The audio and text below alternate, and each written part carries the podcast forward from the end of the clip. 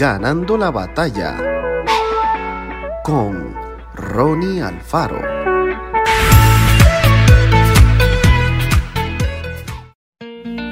Porque todos han echado de lo que les sobra, pero esta, de su pobreza, echó todo lo que tenía, todo su sustento. Marcos 12:44. Esos hombres eran muy importantes. Su ropa, los anillos que lucían en cada mano, la gente que los rodeaba abanicándolos para que no sufrieran el calor del mediodía, un verdadero espectáculo de riqueza y ostentación. Se acercaban hasta allí en el momento más transitado, cuando la multitud de mercaderes y viajeros abarrotaba el lugar.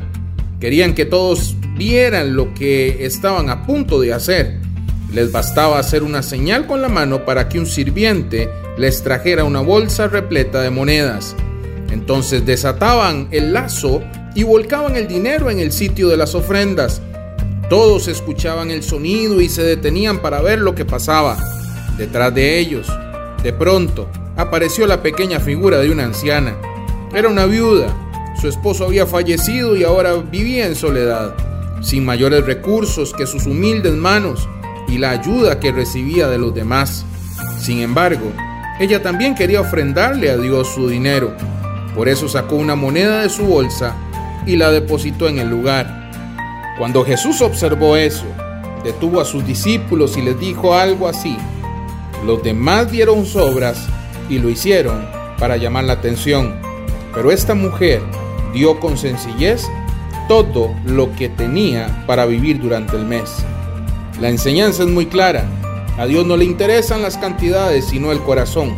La actitud con que ofrendamos nuestro dinero, nuestro tiempo, los talentos y todo lo que Él nos permite tener.